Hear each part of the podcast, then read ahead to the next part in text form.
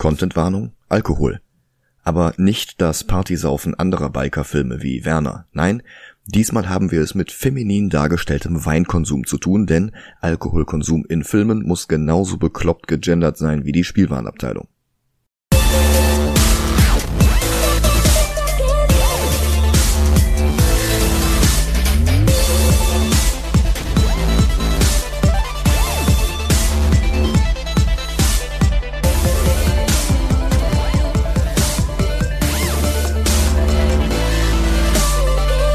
Hallo und willkommen zu Ghoul Vigilantes. Hi. Mein Name ist Mr. Hyde. Mein Name ist Dennis Kautz. Und wir sehen diesen Monat wieder mal ein paar Comic-Verfilmungen, die mehr oder weniger zu Halloween passen. Zombies, Dämonen, Pakte mit dem Teufel, so ein Zeug halt. Und den Anfang macht Ghost Rider von 2007. Nur ein Jahr vor Iron Man, dem ersten Film von Marvel Studios, folgte dennoch weitestgehend den bis dahin gängigen Regeln für Comicverfilmungen. Das geht so weit, dass Mark Steven Johnson, der Regisseur von Daredevil mit Ben Affleck, das Drehbuch geschrieben hat und im Regiestuhl sitzt. Uah. Aber wer ist dieser Ghost Rider eigentlich? Tja, wir hatten schon häufiger über den Comics Code gesprochen, der von den 50ern bis ungefähr 2001 vorgeschrieben hatte, welche Regeln Comics befolgen mussten, um das Gütesiegel der Comics Code Authority zu bekommen, das Eltern quasi zeigen sollte, dass der Inhalt dieses Heftes kein die Jugend verderbender Schund ist. Andere Genres wie Love Stories oder Western machten sich daraufhin in den Comicregalen breit. Viele Comic-Historiker sind sich einig, dass diese Regeln in erster Linie darauf abzielten, den Verlag EC Comics vom Markt zu drängen, der neben dem Mad Magazine halt auch Tales from the Crypt, Vault of Horror oder Crime Suspense Stories veröffentlicht hatte, die allesamt unter dem Code nicht mehr möglich waren. Mitte der 60er wurde EC verkauft und nach mehreren Übernahmen und Fusionen landete der Verlag beim selben Mutterkonzern wie DC, noch bevor Warner wiederum diesen Mutterkonzern schluckte. Und daraufhin entspannte sich dann plötzlich der Code. Das hat aber auch noch andere Gründe. So lag es zum Beispiel auch daran, dass mittlerweile die Underground-Comics-Szene um Robert Crumb, Trina Robbins oder Gilbert Shelton auf den Plan getreten war. Ein paar Jahre später sollte auch Harvey Pekar dort Fuß fassen, das hatten wir in Folge 24 zu American Splendor behandelt. Und die ganze Szene bot halt eine Alternative zum Comics Code und machte sequenzielle Kunst auch für Erwachsene interessant. Außerdem testete Marktführer Marvel immer weiter die Grenzen aus. Sie veröffentlichten großformatige Magazine wie Spectacular Spider-Man, Rampaging Hulk, Savage Sword of Conan, die allesamt ohne den Code auskamen, weil sie offiziell als Magazine galten, nicht als Comics. 1971 veröffentlichte Stan Lee dann drei Hefte des Flaggschiff-Titels Amazing Spider-Man, bei denen er selbst den Code brach. Darin nahm Harry Osborn nicht näher definierte Drogen und sprang aus dem Fenster im Glauben fliegen zu können. Eine Story, die sich ganz eindeutig gegen Drogen positionierte, aber nicht mal diese Darstellung von Rauschgift war nach den Regeln des Comics Code erlaubt. Also ließ Stan die Nummern einfach ohne das Siegel auf dem Cover drucken. Ein Vierteljahrhundert später hatte Marvel das übrigens noch einmal bei einem Heft versucht, ein brachial brutales Schlachtfest namens Carnage Mind Bomb. Auch das sollte ganz ohne Codesiegel abgedruckt werden, bloß wusste das irgendwer in der Produktionskette nicht. Der hielt das für einen Fehler, druckte den Code einfach doch noch drauf, was wiederum keinem, der Bescheid wusste, bis zur Drucklegung auffiel, so dass das Heft trotz grausamem Inhalt doch mit dem Wappen im Regal stand. Völlig ohne Konsequenzen. Was zeigte, wie absurd das ganze Unterfangen eigentlich war. 2001 gab Marvel den Code dann zugunsten eigener Ratings auf wie All Ages, Teens und aufwärts oder Mature Readers. Aber schon Anfang der 70er, dem Anschluss an die erwähnten Spider-Man-Drogennummern, begann die Macht des Codes zu bröckeln und sie lockerten ihre Richtlinien. Vampire, Ghule und Werwölfe waren wieder erlaubt, allerdings unter der strengen Auflage, dass sie sich an literarische Vorbilder halten wie Mary Shelley, Edgar Allan Poe oder Bram Stoker. Was von Marvel direkt ausgeschlachtet wurde in Form von Comics wie Tomb of Dracula. Zombies waren immer noch verboten, allerdings auch nur unter diesem Namen woraufhin Marvel die Kreaturen einfach Zuwembi nannte. Das ging dann plötzlich. Wow. wow. Und ja, ne, es ist geil. Wow. Dann ähm, so mache ich jetzt eine Comicreihe namens ähm, Carvels uh, The Bevengers. ist ja auch was komplett anderes, ne? völlig, völlig. ähm, Äh, die, die Mafia heißt bei Marvel auch nicht Mafia, sondern Magia mit Doppel-G. Das ist genau so ein Ding. Einfach, einfach Buchstaben umgeändert und dann passt das schon. Wow. Der ein Jahr vor Einführung des Codes von den Daredevil-Erfindern Stan Lee und Bill Everett erschaffene Marvel Zombie alias Simon Garth bekam 1973 einfach sein eigenes dieser Magazine. Ohne Code. Das hieß dann auch Tales of the Zombie mit dem Wort Zombie in Großbuchstaben, also fast schon um die Comics Code Authority zu ärgern. Hm. Drei der acht darin abgedruckten Geschichten und Artikel hatten das Wort Zombie im Titel und, lustige Anekdote am Rande, eine weitere hieß Night of the Walking Dead. Nice. 73. Darf ich übrigens mal erwähnen, dass es äh, bei der Marvel Zombies Reihe ein, äh, ein Kapitel heißt, das heißt Marvel Zombies vs. Marvel Zombie. Ach, auch mit Simon Garth? Mhm. Ah, cool. Der äh, als Modeaccessoire den Kopf von Zombie Deadpool mit sich trägt. der Kopf von Zombie Deadpool ist später im Mainstream Marvel Universum gelandet. Der rannte als dann, also Headpool. rannte nicht, aber der, der hing dann bei Deadpool rum. Headpool, oder nicht? Ja, genau, so hieß er dann später. Mit diesem Headpool, Propeller ja. auf dem Kopf. Hatte der dann später einen Propeller? So, ich, so weit weiß ich Ich meine, es war später äh, der Kopf von Deadpool als Zombie mit so einem Propellerhütchen, mit dem er rumgeflogen ist. ja, wird mich auch nicht wundern. So, das war jedenfalls auch die Ära, in der DC so Comics wie Swamp Thing oder The Witching Hour veröffentlichten, die ebenfalls ausloteten, was unter den schwächeren Code-Statuten ging und was nicht. Und genau in diese Periode fiel dann auch das Debüt des zweiten Ghost Rider. Ich sage zweiter, weil ähnlich wie Johnny Storm von den Fantastic Four und Warren Worthington von den X-Men die Golden Age Namen Human Torch und Angel recycelten, hatte es auch zuvor schon einen Ghost Rider gegeben, einen gänzlich undämonischen maskierten Westernhelden namens Carter Slade. Wenn auch nicht von Marvel, sondern von Magazine Enterprises. Die hatten aber das Trademark nicht verlängert und Marvel baute den Charakter 67 einfach in ihre unter den Comics Code boomenden Western Comics ein, in einer Geschichte von Gary Friedrich, Roy Thomas und Dick Ayers. Vier Jahre später war der Code dann wie gesagt locker genug, damit Friedrich und Thomas einen zweiten Ghost Rider einführen konnten, diesmal mit Zeichner Mike Plug. Und das war dann Johnny Blaze, der Biker mit dem brennenden Totenschädel. Eigentlich war dieser zweite Ghost Rider als Schurke in Daredevil gedacht gewesen, aber Thomas und Friedrich waren sich schnell einig, dass die Figur zu gut war und auch eine eigene Serie verdient hätte. Und so debütierte Ghost Rider in der Anthologie Marvel Spotlight und bekam ein Jahr später tatsächlich seinen eigenen Titel. So ein bisschen wie das damals bei Spider-Man war. Der war ja auch erst in Amazing Fantasy aufgetreten. Mhm. Oder Batman, oder?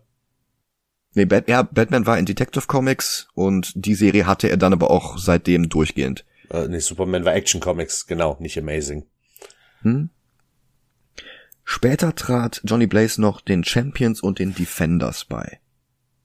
Carter Slade wurde in Knight Rider umbenannt. Also Knight wie Nacht, nicht wie Ritter. Das hatte nichts mit Hasselhoff zu tun.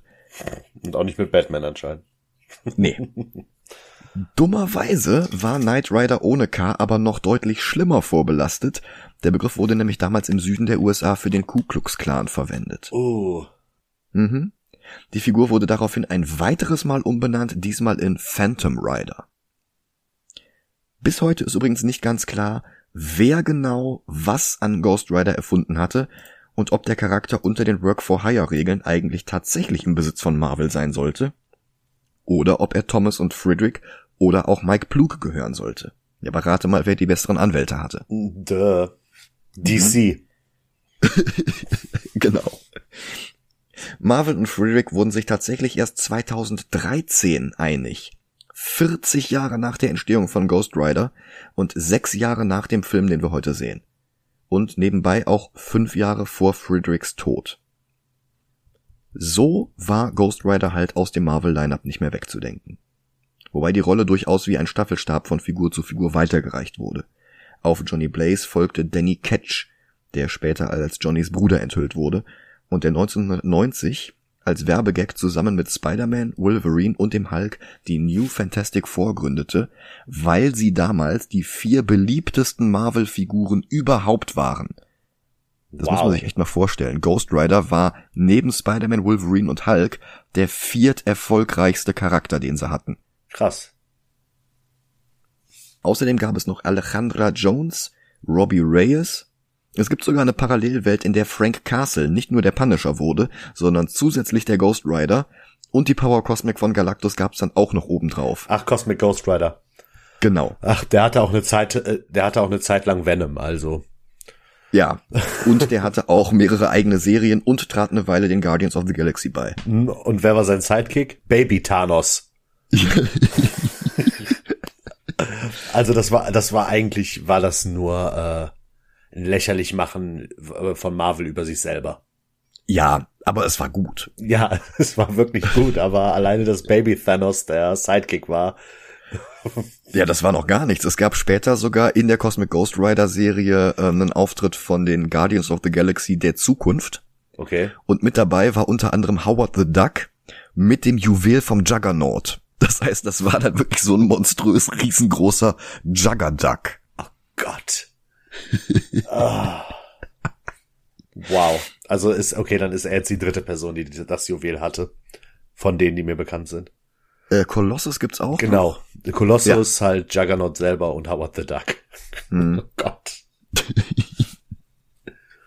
Und weil Marvel gerne auch die Vergangenheit auslotete, wurden nachträglich mehrere Ghost Rider eingeführt, die lange vor Johnny Blaze aktiv waren. Der Puritaner Noble Cale und die Apachin Kushala lebten zum Beispiel beide im 18. Jahrhundert. Und in Jason Aaron's Avengers führte der sogar einen Ghost Rider im Jahr eine Million vor Christus ein. Der dann ein vorzeitliches Avengers-Team mit Odin, der Phoenix Force, einem sehr frühen Black Panther und dem damaligen Sorcerer Supreme Agamotto gründete. Oh. Das ist der, dessen Auge Doctor Strange dann später mhm. hat. Ähm, ich möchte mal kurz auf Agents of Shield äh, eingehen, mhm. weil da gibt es auch noch einen, in Anführungszeichen, neuen Ghost Rider. Also in Agents das ist doch auch Robbie Reyes, oder? Ja, aber es wird ja noch jemand in der Serie zum Ghost Rider. Zwar nur für kurz, aber es wird jemand Ach, zum Ghost ja. Rider. Und das ist bei Agents of Shield Philip Coulson. Echt großartig. Ja. Ja, aber das, das, das ist, das ergibt auch Sinn, weil ähm, er soll halt, also Coulson soll irgendwo hinkommen und er darf nicht mit Verstärkung kommen, weil die irgendeine Geisel töten. Ja, und dann geht, geht er mal kurz einen Deal ein. Mit einem Dämon. Und kommt mit Verstärkung. ja, aber ähm, Robbie Reyes und Phil Coulson waren nicht die ersten Ghost Rider in der Filmgeschichte. Schon 92 hatte Marvel nämlich die Filmrechte verkauft. In den folgenden zehn Jahren gab es diverse Fehlstarts. Unter anderem sollte das Blade 1 Team aus David Goyer und Stephen Norrington einen Film mit Johnny Depp in der Hauptrolle drehen. Anfang der 90er. Wow. Dann war mal Nicolas Cage im Gespräch, sprang aber auch wieder ab. In der Zeit danach wäre Eric Bana fast Johnny Blaze geworden, bevor er stattdessen für den Hulk unterschrieb. Und erst 2003, unmittelbar nach Daredevil, übernahm dann dessen Regisseur Mark Steven Johnson das Ruder. Nicolas Cage wurde doch noch einmal überredet, und weil der damals einen ziemlich vollen Terminkalender hatte, wurde erst 2005 mit dem Dreh in Melbourne und später noch Kanada begonnen. Cage war schon immer ein gewaltiger Fan von Superheldencomics. Geboren als Nicholas Kim Coppola wollte er nicht mit dem Namen seines Regisseuronkels Francis Ford Karriere machen, also benannte er sich nach Luke Cage. Und er versuchte dann jahrelang in einer Comicverfilmung gecastet zu werden. So war er unter anderem als Scarecrow und als John Constantine im Gespräch gewesen. Und? Und als Superman. Genau. Da kam er sogar bis zu Kostümproben, bevor Tim Burtons Projekt basierend auf einem Skript von Kevin Smith eingestellt wurde.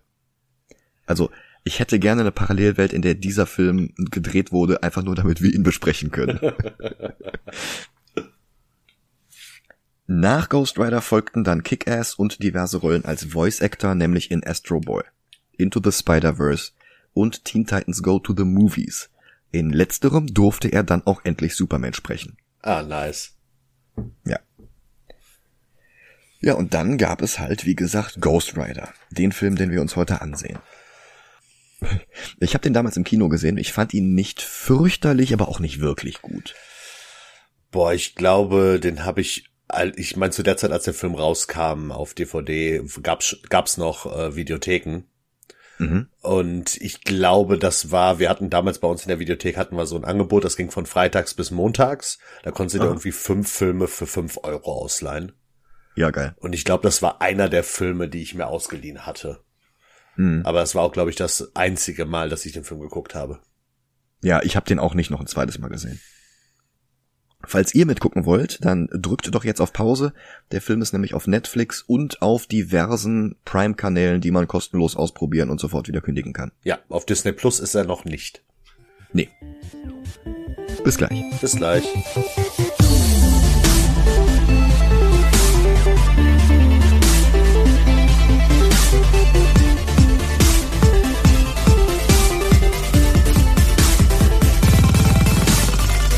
Und da sind wir wieder.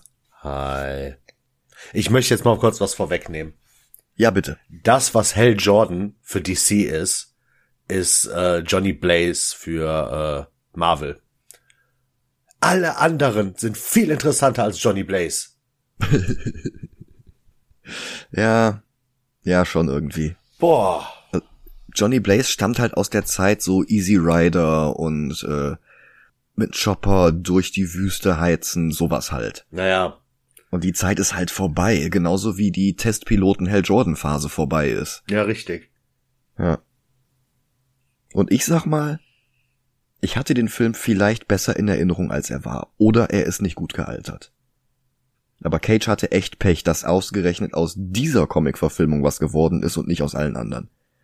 In jeder anderen Rolle, außer vielleicht Constantine, wäre er besser gewesen als hier aber der Reihe nach. Dem Marvel-Logo wachsen direkt zu Beginn Spikes und Stacheldraht. Uh, edgy. Uh. Dann verrät uns der Erzähler Sam Elliott die Legende vom Rider. Elliott hatten wir auch schon in Ang Lees Hulk und er spielt hier eigentlich bloß denselben alternden Cowboy wie in Big Lebowski. Ich mal gut, er stellt sich gegen Ende des Films als weiterer Ghost Rider heraus, aber wer sagt denn, dass er das nicht auch in Lebowski war? Ja, richtig. Also Elliots Rollenname in den Credits ist Caretaker, was eine Nebenfigur aus den Ghost Rider Comics der 90er war. Aber wir erfahren im Laufe des Films, er ist außerdem noch der Phantom Rider aus den Comics, Carter Slade, eben der erste Ghost Rider. Was im Film allerdings bedeutet, dass er kein einfacher Cowboy mit Maske und weißem Pferd war, sondern selbst ein übernatürlicher Sendbote des Teufels wurde. Die Legende, die er erzählt, ist ebenfalls eine völlig andere als in den Comics. Das hier ist 2007, als Filmstudios sich hin und wieder noch darauf beschränkten, ein paar coole Visuals aus den Comics zu übernehmen und dann das Rad neu zu erfinden. Ich erinnere bloß an Constantine, der war nur zwei Jahre älter. Erst Iron Man 2008 hatte dann diesen Paradigmenwechsel losgetreten, dass es vielleicht doch ganz interessant wäre, sich an den Stärken der Comics zu orientieren. Hier im Film ist es jedenfalls so, jede Generation hat ihren eigenen Slayer, ach nee, ähm, ihren eigenen Ghost Rider verflucht die Seelen all derer einzutreiben, die sie dem Teufel verkauft haben. Also quasi die Story von Cuphead. Ja. ja. Das war damals aber auch so ein bisschen Teil des Zeitgeist. Zeitgleich ist nämlich noch die Serie Reaper entstanden mit Ray Wise als Teufel. Die hatte genau dieselbe Prämisse. True. Vor vielen Jahren sollte mal ein Rider ganze tausend Seelen auf einmal abholen im kleinen Örtchen San Venganza was wörtlich übersetzt einfach heilige Rache heißt. Der Film versucht nicht mal subtil zu sein. Hm. Immerhin brauchen wir ihn dann auch nicht an solchen Maßstäben zu messen. Der Vertrag war jedenfalls so mächtig, dass der Rider sich, dem Teufel bereits gegenüberstehend, spontan umentschied und mit seinem Pferd dem Teufel davonritt. Aber auch wenn der Film nicht versucht subtil zu sein, einen Hauch von Anspruch erhebt er dann doch für sich, und in einem Anflug von Prätentiosität heißt der Teufel hier deswegen auch nicht Mephisto, wie in den Marvel Comics, sondern Mephistopheles, wie bei Goethes Faust. Wobei Varianten des Namens wie Mephistophilus älter sind und zum Beispiel schon bei Shakespeare zu finden sind. Aber wie auch immer der Teufel heißt, er wird gespielt von Peter Fonda, der auch in einem anderen legendären Bikerfilm mitgespielt hatte, nämlich Wild Hogs. Nee, war ein Witz, ich meine natürlich Easy Rider wo er auch am Drehbuch mitgearbeitet hatte und dafür 1969 die erste von zwei Oscar-Nominierungen bekam. Uh. Die zweite und letzte folgte fast 30 Jahre später für Ulysses Gold, spricht heute keiner mehr von. Seine Rolle in Easy Rider hatte übrigens den Spitznamen Captain America. Der hatte dann auch einen Motorradhelm und einen, ähm, einen Tank am Motorrad, alles so im Stars and Stripes Design. Also quasi, ähm, äh, was war das? Puerto Rico? nee, nee, schon, schon. Äh, Mehr als ein Stern. Ja. Okay. Glaube ich zumindest. Ich hab's jetzt gerade nicht mehr so, äh, so genau vor Augen, mhm. aber ich glaube, es waren mehr Schwersterne. Okay. Dann bekommen wir auch schon Johnny Blaze vorgestellt. Der ist Motorradstandfahrer für seinen Zirkus. Und das war er auch schon als Teenager, als er eine Nummer zusammen mit seinem Vater Barton hatte. Matt Long, der die junge Version von Cage spielt, bleibt nicht besonders im Gedächtnis und er sieht Nicolas Cage auch nicht besonders ähnlich. Von der entsetzlichen Frisur mal abgesehen. Hm. Dieser Matt Long hatte später Rollen in Mad Men und Private Practice, aber wie gesagt, er bleibt echt nicht im Gedächtnis. Raquel Alessi hingegen, die die junge Roxanne spielt, geht wirklich als jüngeres Gegenstück zu Eva Mendes durch. Das ist doch ziemlich gutes Casting. Ja. Die hat danach nichts mehr wirklich groß gedreht. Johnnys Vater Barton wird verkörpert von Brett Cullen, den wir schon als Thomas Wayne in Joker 2019 hatten. Uh. Der wird uns als nächstes begegnen in The Dark Knight Rises im November. Dort spielt er einen Kongressabgeordneten, der von Catwoman sowohl ver- als auch entführt wird. Hier bringt er dem jungen Johnny bei, dass er nicht handeln soll, ohne vorher nachzudenken.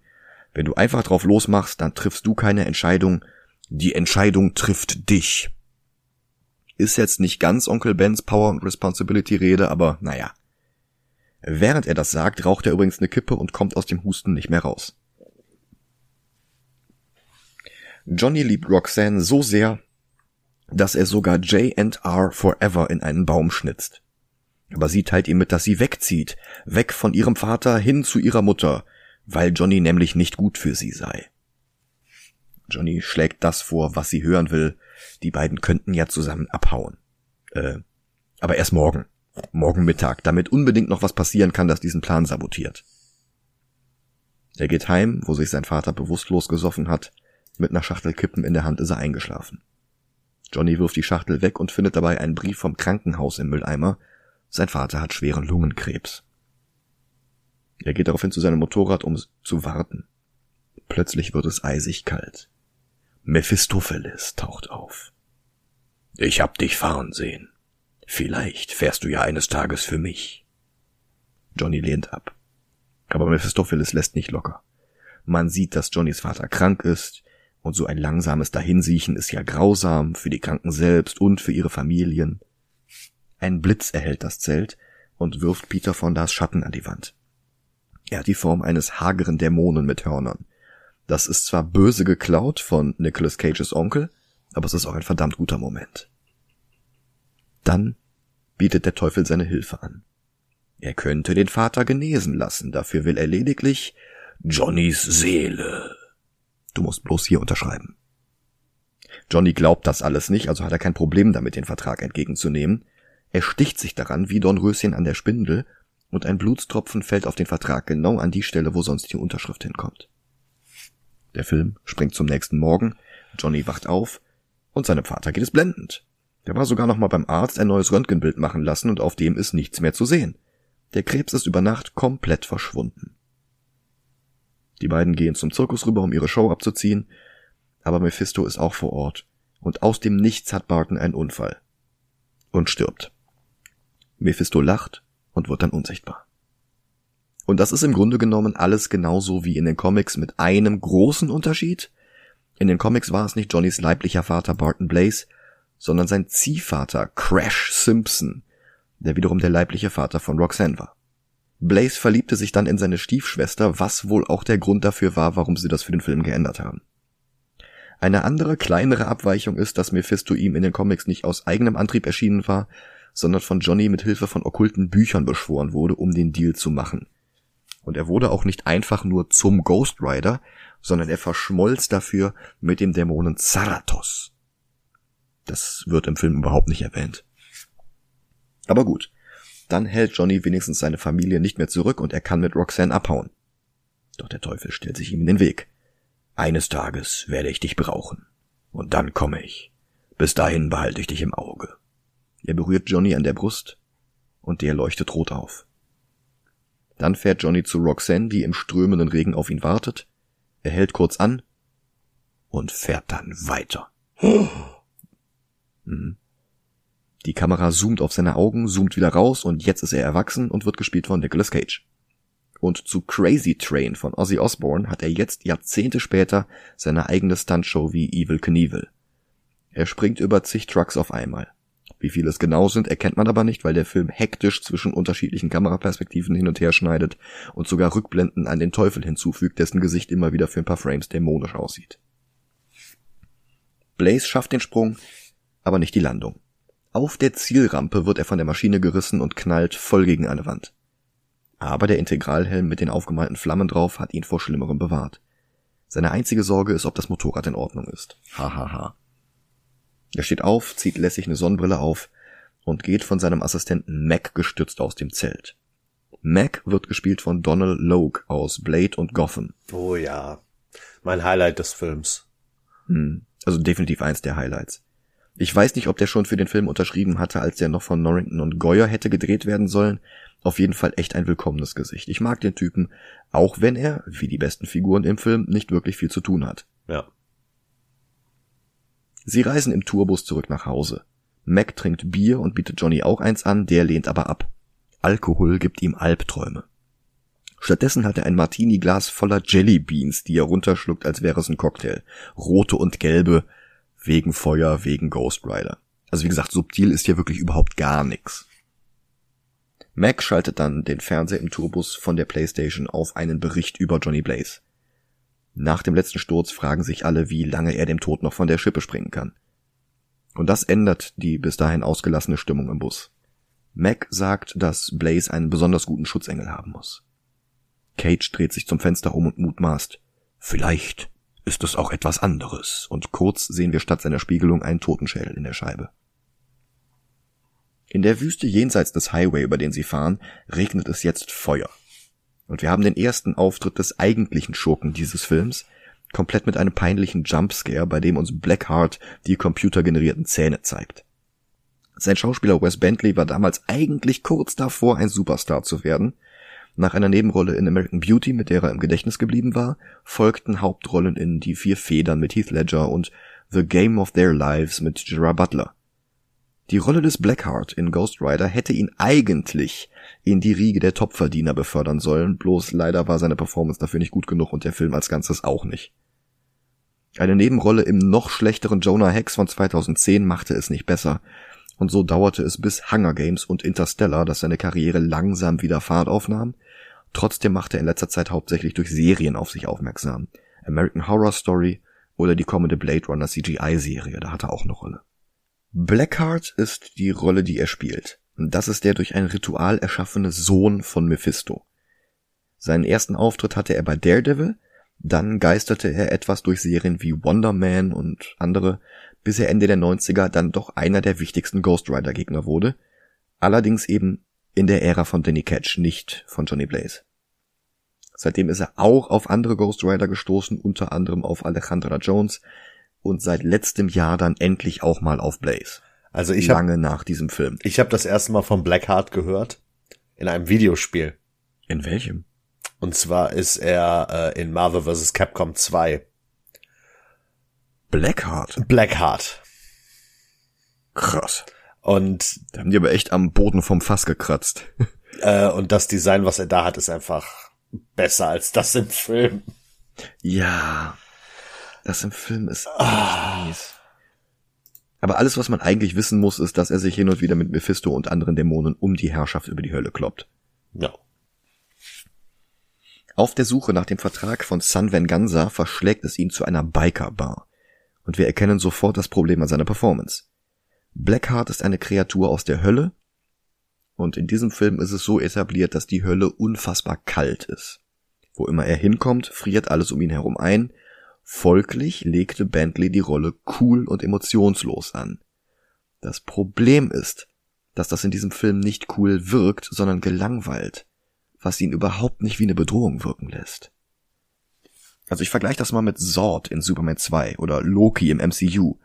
Die sind auch über weite Strecken gefühlskalt, aber erst nachdem wir sie vorher in Rage erlebt haben, so dass wir wissen, wozu die fähig sind. Ja. Und darum wissen wir das als die Ruhe vor dem Sturm zu schätzen. Blackheart hingegen, Der wird von einem Biker nicht in die Bar gelassen, woraufhin er ihm wortlos den Finger auf die Brust legt und ihm jegliche Wärme und jegliches Leben entzieht. Hm. Das ist einfach zu abstrakt, um uns einzuschüchtern. Das lässt ihn wirken wie einen B-Schurken aus einer schlechten Folge Buffy oder Charmed. Johnny ist jetzt zu Hause angekommen und bietet Mac ein Glas Jelly Beans an. Also es ist echt ein Running Gag in diesem Film und kein, kein besonders guter. Mac lehnt dankend ab. Er will mit Johnny reden, aber der sieht sich lieber im Fernsehen einen Karate kämpfenden Schimpansen an. Und das ist wieder die, äh, der Kardinalsfehler. Du solltest nie in einem Film Leute darauf hinweisen, dass sie auch etwas Besseres gucken könnten. Wie zum Beispiel ein Karate kämpfenden Schimpansen. Mac schaltet den Fernseher aus. Er macht sich Sorgen. Johnny hat seinen nächsten Stunt, den größten bisher, auf den Jahrestag des Todes seines Vaters gelegt. Und er will über ein komplettes Footballfeld springen, das auch noch voller Autos stehen soll. Johnny verspricht ihm halbherzig, dass er zumindest drüber nachdenkt, die Autos wegzulassen, damit Mac endlich Ruhe gibt. Dann schaltet er den Fernseher wieder ein und schaut sich den Disney-Cartoon The Skeleton Dance von 1929 an.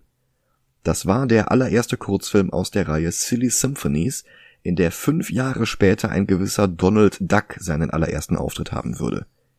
Wohlgemerkt, das ist hier eine Sony-Produktion.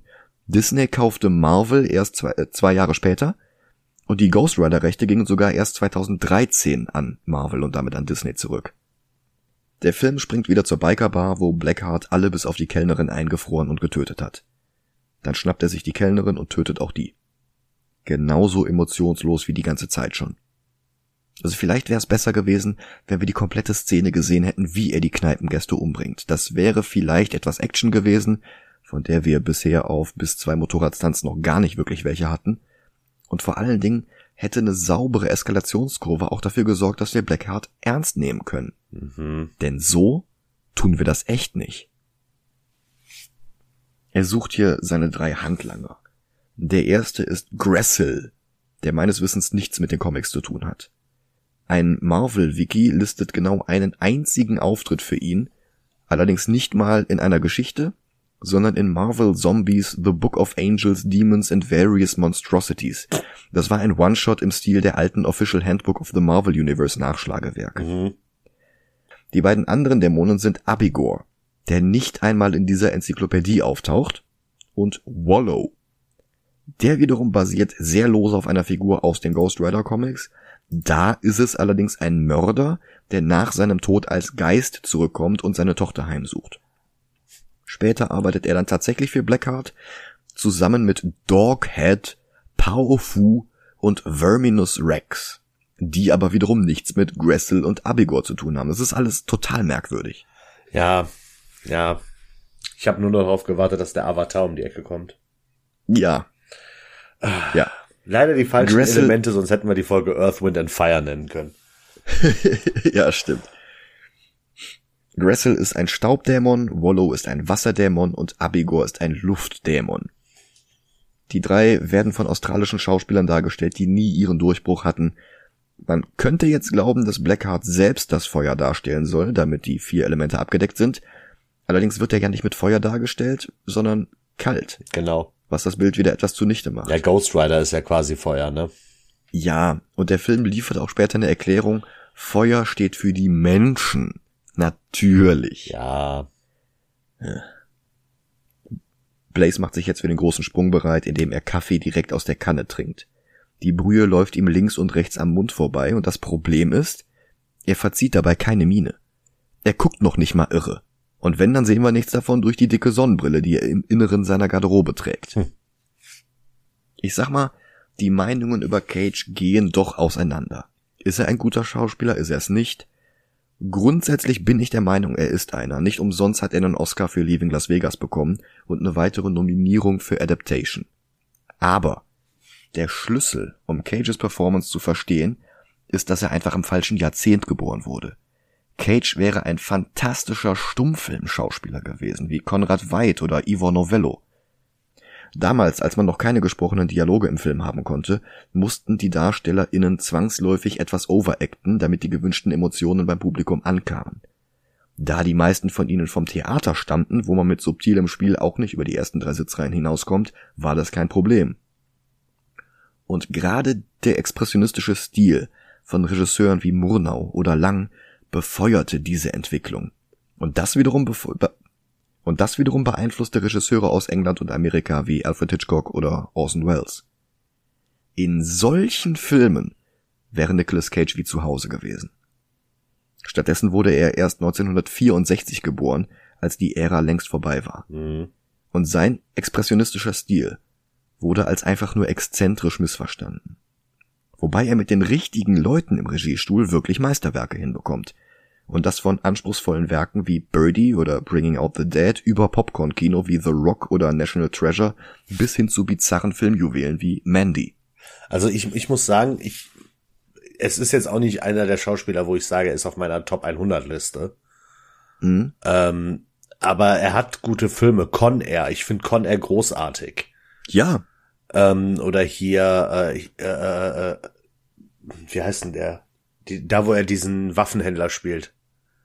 Ähm, Lord of War. Genau, Lord of War. Auch großartiger mhm. Film. Ja. Aber es gibt halt auch, also, ah, ist halt schwierig. Hm. Aber es ist eine lange Abschweifung, mit der ich sagen will, dass sich Cage in dieser Szene vielleicht sogar zu sehr zurücknimmt. Also du kannst nicht so eine völlig bizarre Szene wie die Nummer mit der Kaffeekanne drehen und dann dabei komplett ruhig bleiben. Ja. Ich nehme an, Cage wollte einen Kontrast zu später im Film schaffen. Aber dann ist die Kanne halt wieder kontraproduktiv. Weißt du, als wer er gut funktionieren würde?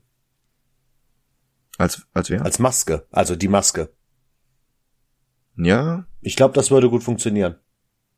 Ja. Möglich. Ich sag mal, Ende der 80er, Anfang der 90er hätte der auch Plastic Man machen können, aber da waren die Effekte noch nicht so weit. Mhm.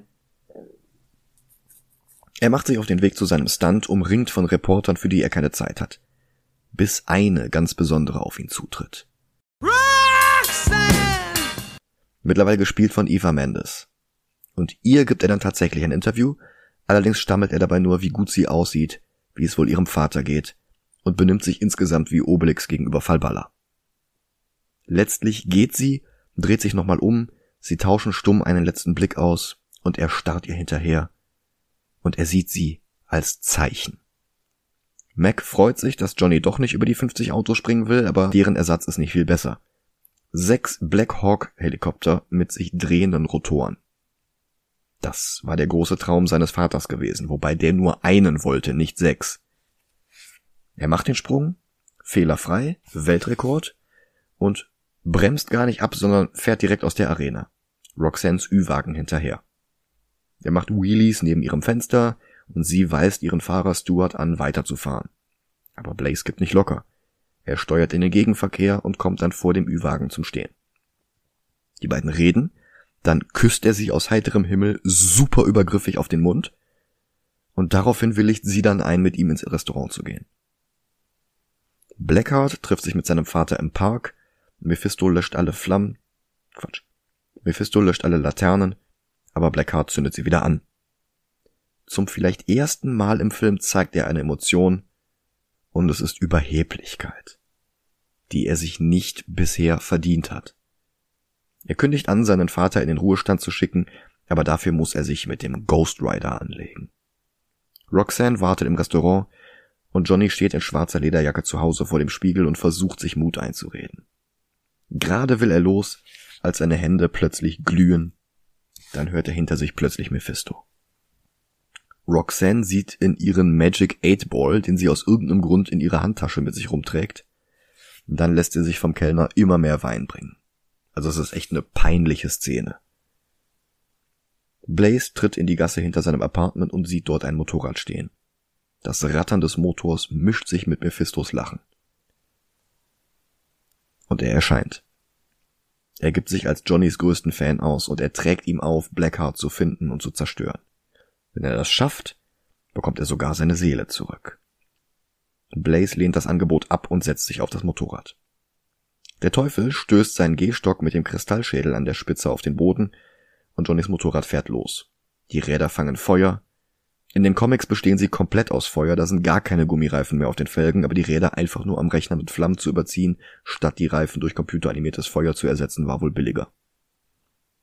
Er zieht eine brennende Spur hinter sich her, wie der DeLorean in Zurück in die Zukunft, und wie bei Zemeckis rotiert sogar das Nummernschild von Johnnys Motorrad neben den Flammen, bevor es zu Boden fällt. Ein Streifenpolizist misst die Geschwindigkeit und wird von seiner Maschine geworfen. Er sieht dem Ghost Rider Bike bloß mit offenem Mund hinterher. In San Venganza legt sich Blackheart inzwischen mit einem Typen an, der in einer Art Rangierbahnhof oder sowas arbeitet, der auf dem Grundstück des alten Friedhofs liegt. Die Gräber sind zur St. Michael's Church verlegt worden, was der Typ erklärt, bevor Blackheart ihn umbringt. Blaze kommt jetzt ebenfalls dort an, er steigt von seinem Motorrad ab und macht ein paar brennende Schritte, dann verwandelt er sich. Sein ganzer Körper beginnt zu qualmen und Cage schneidet Grimassen, als gäbe es kein Morgen.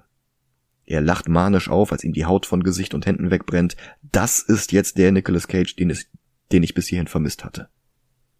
Und dann ist auch nur noch der brennende Schädel des Ghost Rider da, der mir ein bisschen zu klein vorkommt. Ich meine, klar, ein menschlicher Schädel ist halt kleiner als der Kopf, in dem er steckt, aber im Comic ist der Schädel im Verhältnis größer. Mhm. Und das ist ja auch immerhin Fantasy. Ja. An anderer Stelle übertreibt der Film ja auch völlig. Warum ist dann ausgerechnet der Kopf so klein wie im Biounterricht? Er tritt nach draußen und Blackheart erwartet ihn schon. Einer von seinen drei Kompagnons, der Luftdämon, wirft ihn gegen eine Kette. Ich mache mir jetzt nicht noch einmal die, Num die ich mache mir jetzt nicht noch mal die Mühe, den Namen rauszusuchen. Dem Film ist er ja auch egal. Und Blackheart glaubt, den Rider bereits besiegt zu haben. Doch das Lachen vergeht ihm, als der Schädel noch einmal aufflackert und der Ghost Rider mit der Kette auf den Boden zurückkehrt. Die Kette in der Hand schreitet er auf Blackheart zu, tritt aber in eine Pfütze der zweite von Blackhearts Leuten. Der dritte überfährt ihn mit einem Laster, aber auch das ist nicht genug für den Ghost Rider, und mit der brennenden Kette fängt er den Staubtypen ein und lässt ihn in Höllenfeuer aufgehen. Ghost Rider wickelt sich die Kette um die Schulter und pfeift sein Motorrad her. Dann transformiert er es in ein Höllenmotorrad mit lächerlichem gehörntem Schädel an der Front. Denn dieser Film ist nicht nur hart und männlich und bikermäßig, sondern auch noch durchgestylt wie ein Samstagvormittagscartoon. Hm. Aber statt jetzt gegen Wassermann und Windfurz oder gar Blackheart selbst zu kämpfen, fährt er jetzt einfach zurück nach Hause. In die Stadt ohne Namen, in der er lebt. An der Stelle schneidet der Film jetzt noch einmal zu Eva Mendes im Restaurant, die nicht einfach nach Hause geht, die nicht einfach irgendwas anderes macht. Stattdessen fragt sie verzweifelt den Kellner, ob wenigstens er sie hübsch findet. Denn diese Figur in diesem Film darf keinen eigenen Arc haben, nicht mal eine Motivation, die über Ich will, dass Nicolas Cage mich hübsch genug findet, um mich zu daten hinausgeht. Ich meine, ich habe nicht erwartet, dass der Film den Bechdel-Test besteht. Aber das ist echt ein neuer Tiefpunkt. Ja. Auf dem Heimweg überfällt ein Typ Rebel Wilson. Man erkennt sie nicht, weil sie schwarze Haare hat, als Goth-Punk geschminkt ist und 2007 auch noch ein paar Jahre von ihrem Durchbruch in Bridesmaids und Pitch Perfect entfernt war. Aber sie ist es. Und klar, das passt. Der Film wurde in Australien gedreht, die Nebenrollen waren mit lokalen Leuten besetzt, weil die nicht viel kosten. Konnte ja damals noch niemand ahnen, dass die mal als computeranimierte Katze mit Kakerlaken tanzen wird. Ghost Rider rettet sie jedenfalls, dann widmet er sich dem Räuber und sieht ihm tief in die Augen. Das ist der Penance Stare, den er auch in den Comics hat und mit dem er Sündern das Ausmaß ihrer Taten zeigen und sie das Leiden durchleben lassen kann, das sie anderen angetan haben. Das äußert sich im Film in ein paar verwaschenen Bildern in einem Meer aus computeranimierten Flammen und danach sind seine Netzhäute verbrannt und er geht zu Boden. Der Ghost Rider fährt weiter durch die Nacht. Erst auf dem Friedhof kommt er wieder zu sich am Grab seines Vaters. Die Sonne geht auf und er verwandelt sich unter Schmerzen zurück in Nicolas Cage. Auftritt Sam Elliott, der Friedhofsgärtner. Und ich verstehe überhaupt nicht die Geografie in diesem Film. Okay. Wo liegt San Venganza? Also ich hätte gesagt ähm, Mexiko. Mhm. Also ir irgendwo äh, Grenze Mexiko, Texas oder so. Ja, oder ja, irgendwie so. Ja. Das Problem ist, Sie sagen am Ende des Films, das ist 500 Meilen entfernt. Mhm. Und er ist gerade aber zu Blackheart gefahren. Ja. Und Blackheart sucht in San Venganza nach dem Vertrag. Darum sucht er dort den Friedhof, aber da findet er nur diesen Güterbahnhof. Mhm. Das heißt, dieser Bahnhof müsste doch eigentlich in San Venganza stehen, oder nicht? Ja. Aber die Polizei aus der Stadt, in der Johnny Blaze wohnt, untersucht gleich den Tatort.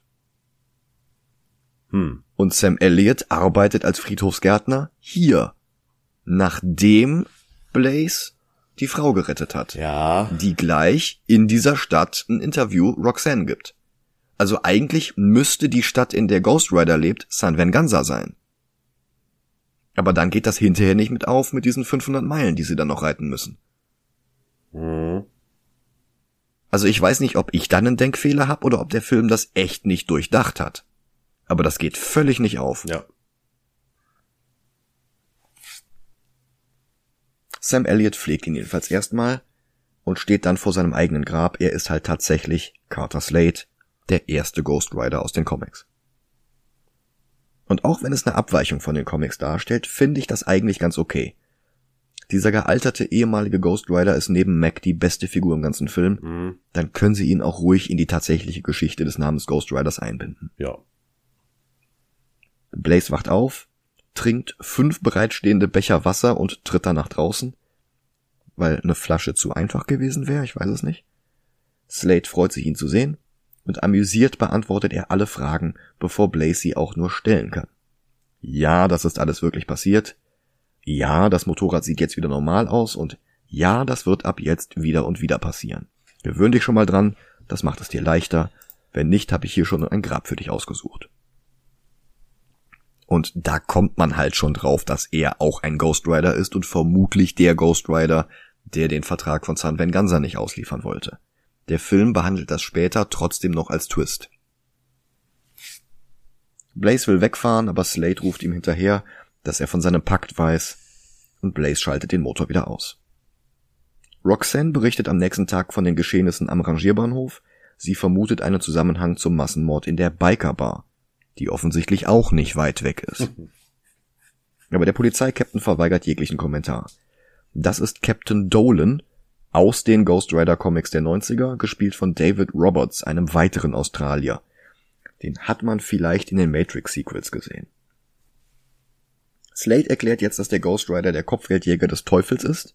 Das ist er in den Comics zwar nicht, dafür gibt es dort einen eigenen Charakter namens Lemuel Haskell, ein Gegner von Ghost Rider. In den Comics war Ghost Rider mehr sowas wie der Spectre. Er reiste ziellos durch die Nacht und bestrafte die Bösen. Interessant ist, dass der Penance Stare im Film in beide Richtungen funktioniert hatte. Nicht nur der Räuber sah alle Sünden, die er je begangen hatte, auch Blaze sah sie. Der Caretaker erzählt jetzt, dass Blaze nicht der erste Ghost Rider ist. Der letzte lebte vor 150 Jahren in einer Stadt namens San Venganza, wo der Teufel Deals mit allen Bewohnern machte und sie dann gegeneinander ausspielte, bis die ganze Stadt in einem Blutbad unterging.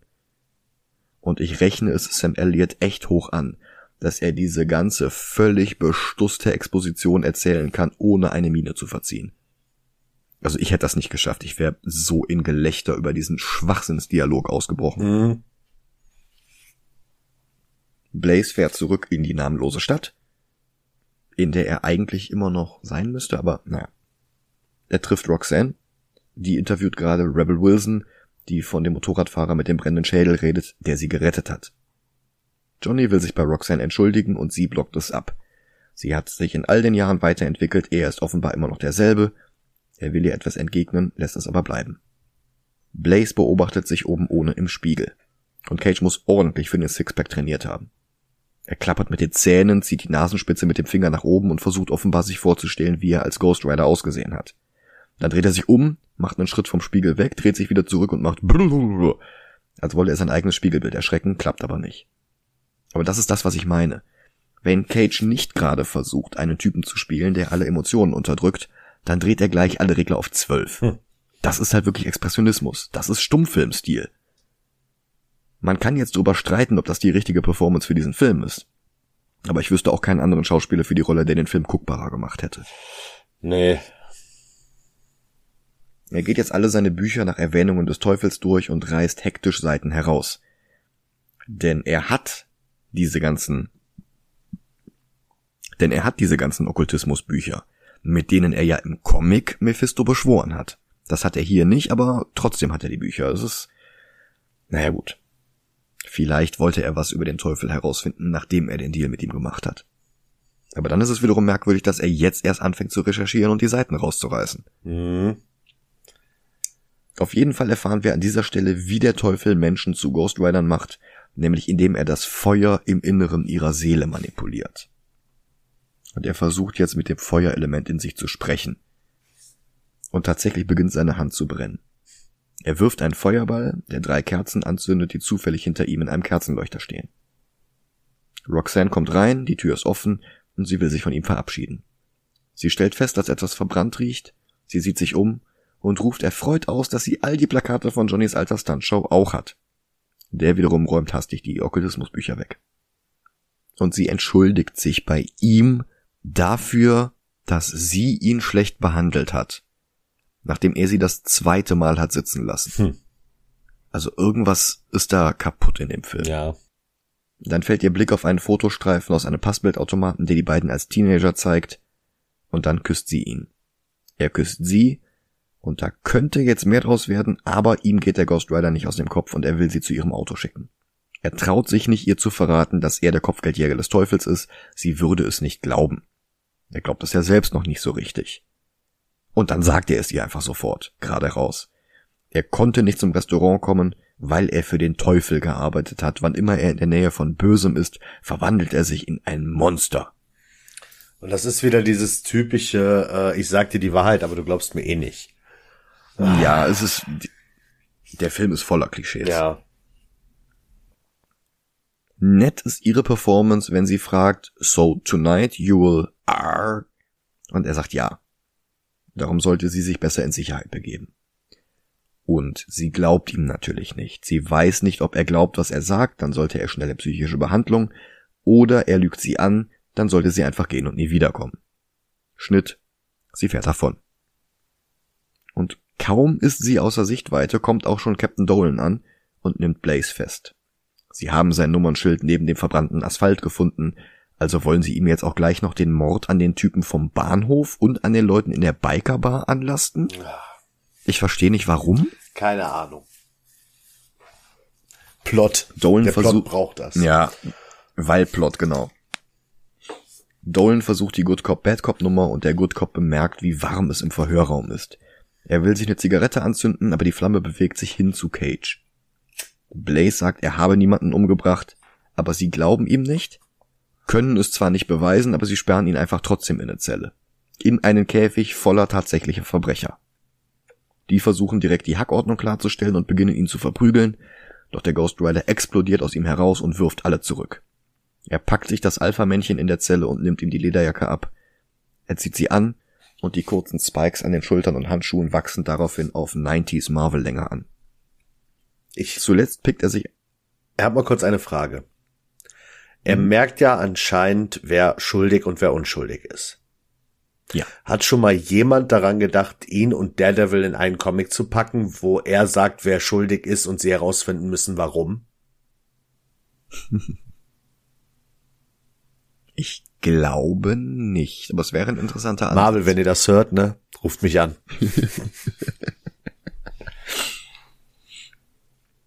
Zuletzt pickt er sich dann einen jungen Typen raus, der mit in der Zelle war und der noch versucht hatte, ihn zu beschützen.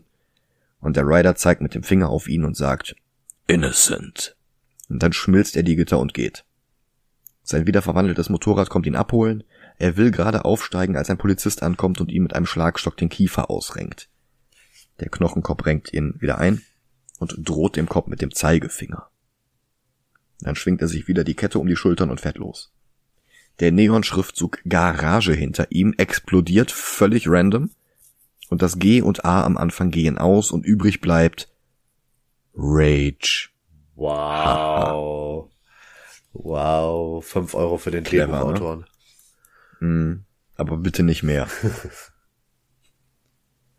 Blackheart ist inzwischen in der St. Michaels Kirche angekommen, die ja auch in St. Venganza sein müsste. Hat bloß 24 Stunden gedauert. Und auch wenn der Caretaker vorhin gesagt hatte, dass gefallene Engel keinen geweihten Boden betreten können, steht er seelenruhig vor den Kerzen und zündet eine an. Ghost Rider flieht vor der Polizei, über eine Brücke, dann ins Wasser, dann auf dem Wasser. Ich hätte übrigens cooler, ge äh, kühler, cooler gefunden, wenn er unter Wasser weitergefahren wäre. Ja. Aber warum zieht er jetzt Auf so eine Jesus-Nummer ab? Ja. Blackheart legt sich mit dem Priester an und grinst wirklich bedrohlich und unbehaglich, zeigt dann aber direkt nochmal seine hässlich computeranimierte Dämonenfratze, die weniger bedrohlich ist als ohne Computer. Praktische Effekte größer CGI. Ja. Dann schneidet der Film kurz zu Ghost Rider und den Cops und dann geht Blackheart auch schon wieder aus der Kirche raus. Seine beiden Dämonenfreunde gesellen sich zu ihm, und dann hören sie alle drei Ghost Riders Motorrad und Blackheart schickt den Windotto nach ihm. Ein Polizist kommt dazu und Ghost Rider fährt einfach einen Wolkenkratzer rauf. Dabei beobachtet ihn Roxanne vom Fenster gegenüber. Das heißt, auch diese Kirche ist in der Stadt, in der Ghost Rider wohnt. ja. Ein SWAT-Team stürmt das Gebäude, aber Ghost Rider fängt sich einen Helikopter mit seiner Kette ein und wirft ihn weg wie ein Hammerwerfer. Dann knöpft er sich den Windtypen vor. Time to clear the air. Er wirft die Kette in den Wind hinein, bringt nichts, dann lässt er sie brennen und wirbelt die Kette immer, immer schneller. Abigor wird in den Sog hineingezogen und verbrennt in einer miserablen CGI-Animation. Hatte eigentlich irgendeine Schulklasse schon mal das sehr schlechte Abi-Motto Abigor? Nein. Ich glaube nicht. Ja. ja. Dann fährt Ghost Rider dasselbe Hochhaus wieder runter. Er landet direkt vor der Polizei und vor Roxanne, die dazugekommen ist. Und jetzt glaubt sie ihm. Und sie nennt ihn den Ghost Rider Johnny.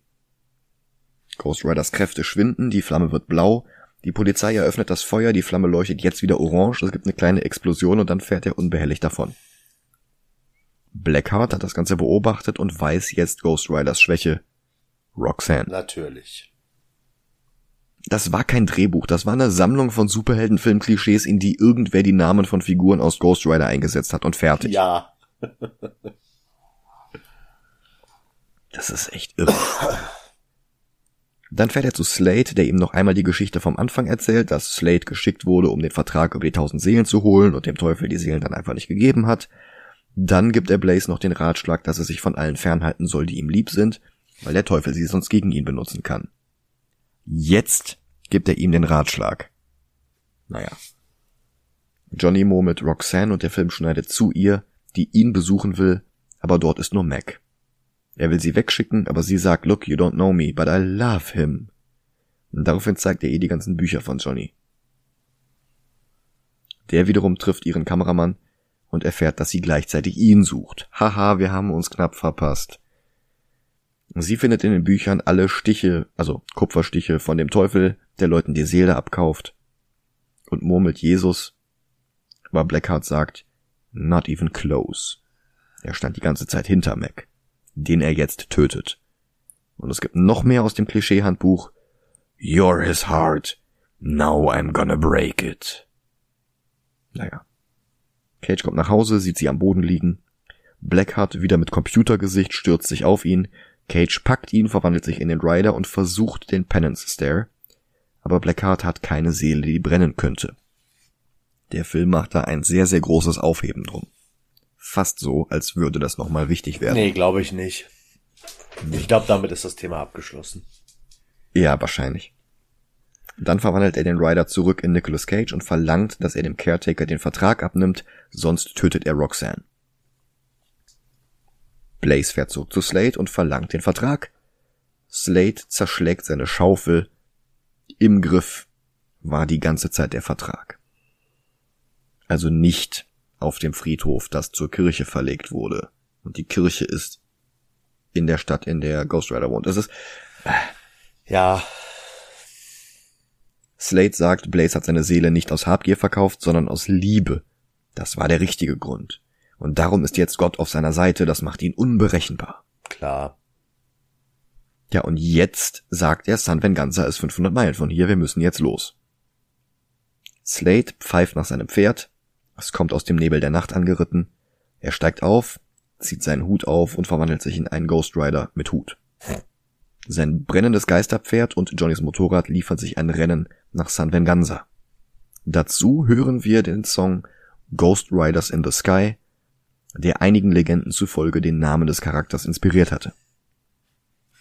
Die Szene ist schön, aber kurz vor San Venganza dreht Slade wieder um, wirft Blaze eine Schrotflinte zu und reitet in die Nacht. Noch einmal wird er sich nicht verwandeln können, aber das war es wert. Heißt das, dass er jetzt stirbt oder? Ich glaube, er ist ab jetzt einfach menschlich und lebt ein gewöhnliches Leben. Ja, natürlich. Aber das erklärt die merkwürdige Geografie. Die Stadt, in der Ghost Rider lebt, ist San Venganza.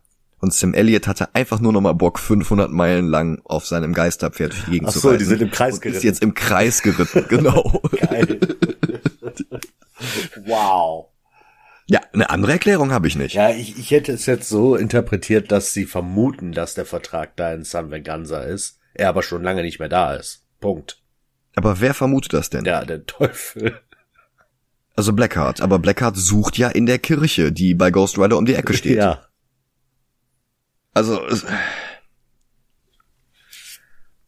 Ja, guck mal, wann der, Dann- wann der Film ist, da waren die Navis noch nicht so gut. 2007, also, Ja. naja. Dann geht es endlich auf den Showdown zu.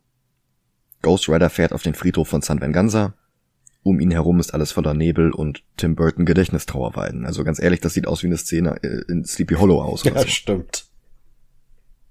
Dann schießt plötzlich der Wasserhonk aus dem Wasser und zieht Blaze runter. Der verwandelt sich unter Wasser in den Ghost Rider und verbrennt den Dämonen mit einem Surprise. Das soll, glaube ich, lustig sein. Er steigt wieder aus dem Wasser, als sein Motorrad von alleine anspringt. Blaze steigt auf und fährt durch die Geisterstadt.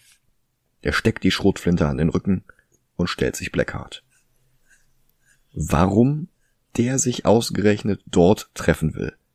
Wenn er und Roxanne und Blaze und der Vertrag alle 500 Meilen entfernt in der namenlosen Stadt waren.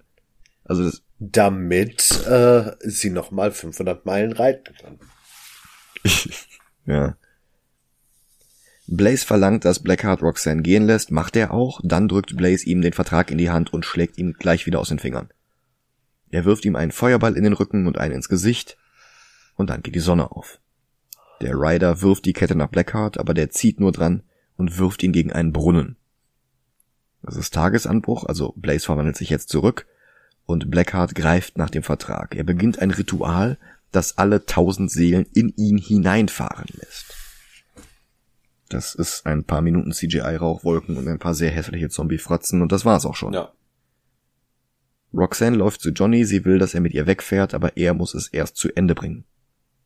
Ach so, Verzeihung. Ich meine natürlich ein paar hässliche Zuwembi-Fratzen. Blackheart hat jetzt dauerhaft CGI-Make-up im Gesicht und seine Augen leuchten rot. We are Legion, for we are many. Blaze schießt mit der Flinte auf Blackheart und lockt ihn hinter sich her in ein Gebäude. Roxanne schießt auch noch zweimal auf ihn, aber das bringt nichts. Blaze verlangt, dass sie ihm die Flinte zuwirft, das macht sie. Er hält sie in die Schatten, seine Hand wird eine Skeletthand und das lädt die Flinte nach und er schießt nochmal auf Blackheart. Und er explodiert in hunderte Seelen, setzt sich wieder zusammen und Ghost Rider setzt jetzt noch einmal den Penance Stare ein. Jetzt hat Blackheart eine Seele, die brennen kann. Jetzt hat er tausend. Wir haben noch einmal denselben Effekt, nur mit anderen Bildern und dann sinkt Blackheart tot zu Boden vorbei. Das ist komplett derselbe Showdown wie in Blade 1.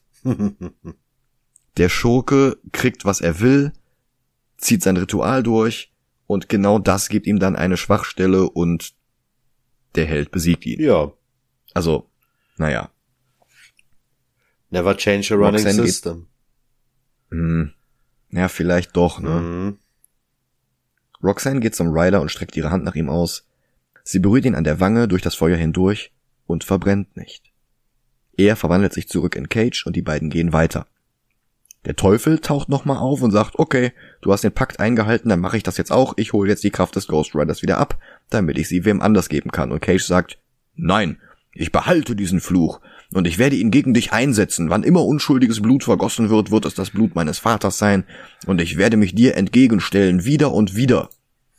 Und der Teufel sagt, nö, ich nehme dir jetzt trotzdem die Kraft ab und geht. Wäre zumindest das, was ich als Teufel machen würde. Tatsächlich sagt äh, Peter Fonda nur No und löst sich auf. Ja. Und Blackhearts Leiche löst sich auch auf. Johnny und Roxanne fahren zu ihrem Baum, in dem immer noch ihre Initialen stehen. Und dann trennen sie sich noch einmal. Sie sagt noch, du hast eine zweite Chance bekommen, mach das Beste draus. Sie küssen sich und dann fährt Blaze mit dem Motorrad davon.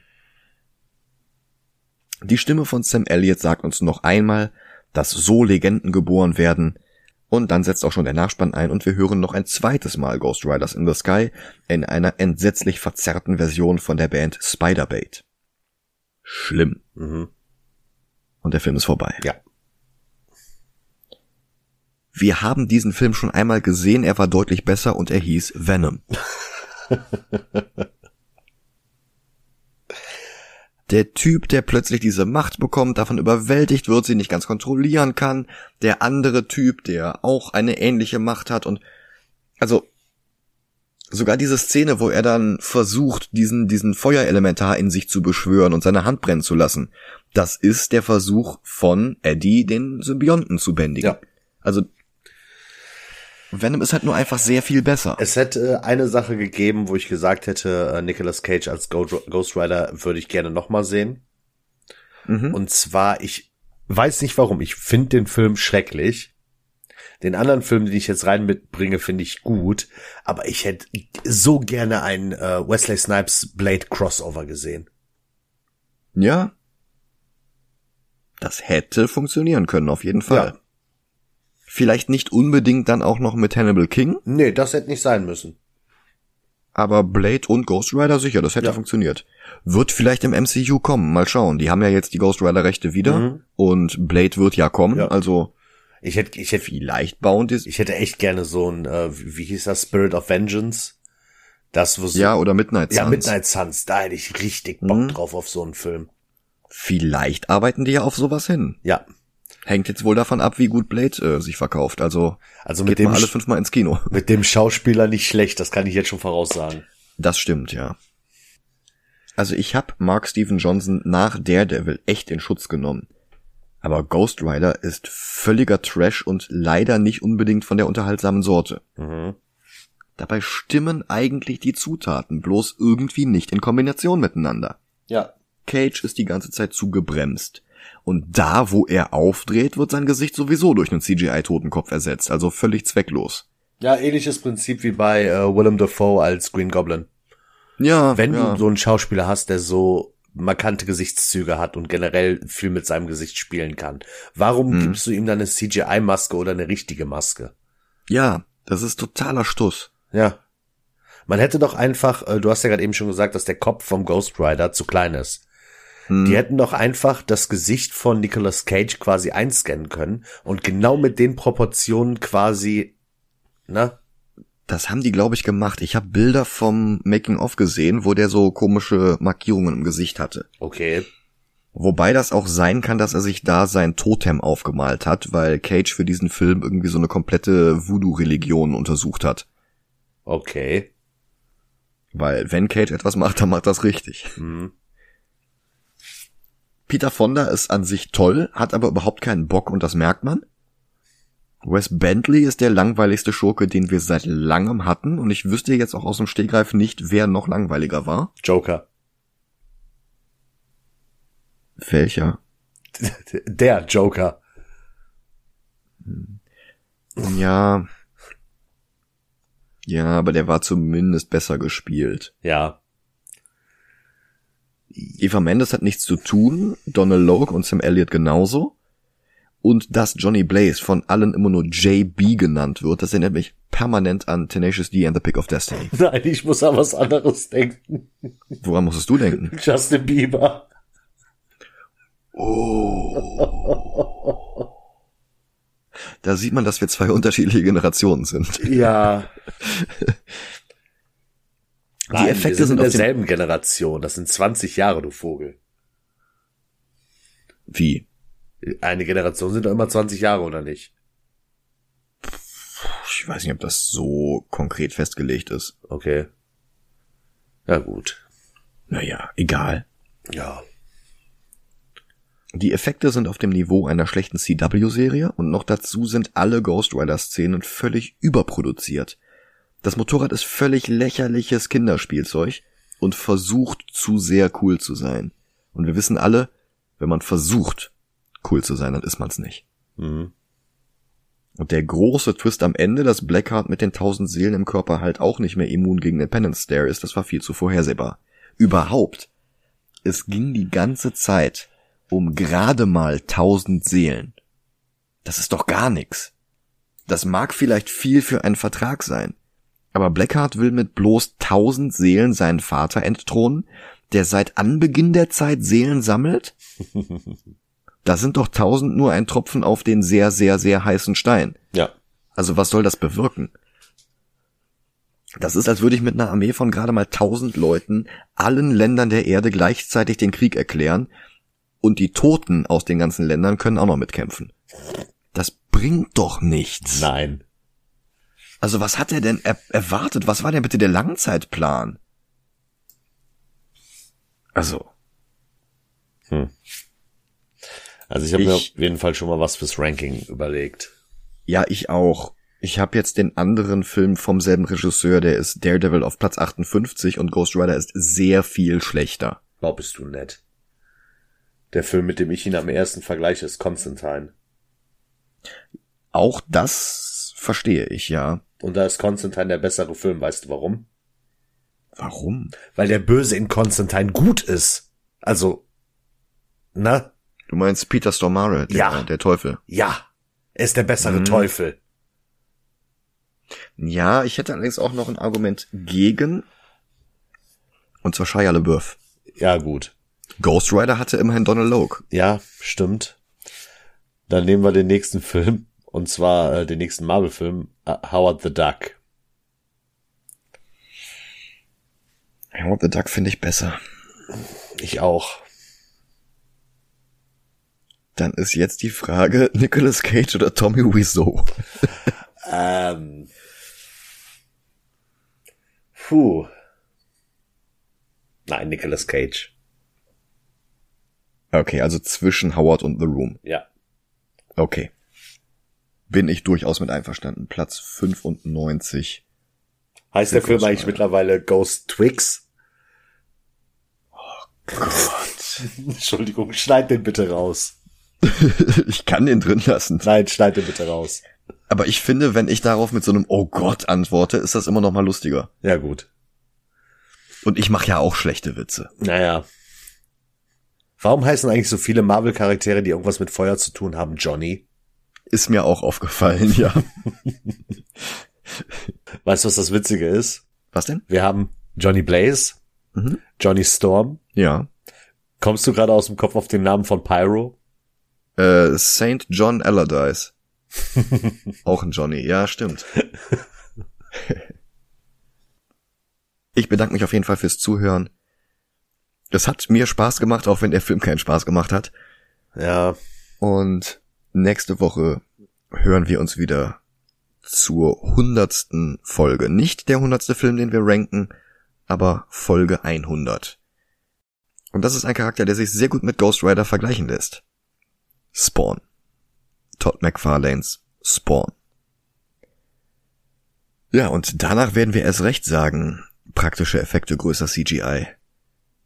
Denn gute Güte übertreibt es Spawn mit der CGI. Aber wie gesagt, mehr dazu nächste Woche. Bis dahin, macht's gut. ciao, ciao. Tschüss.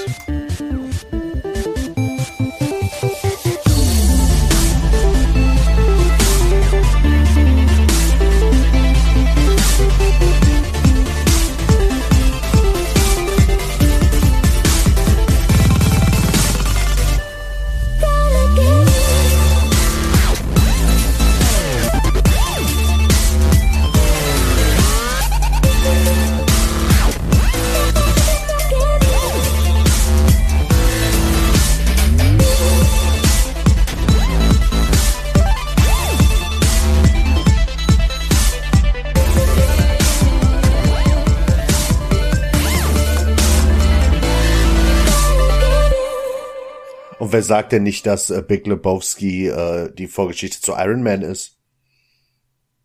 Zu Iron Man? Oh, das. Oh, oh nee.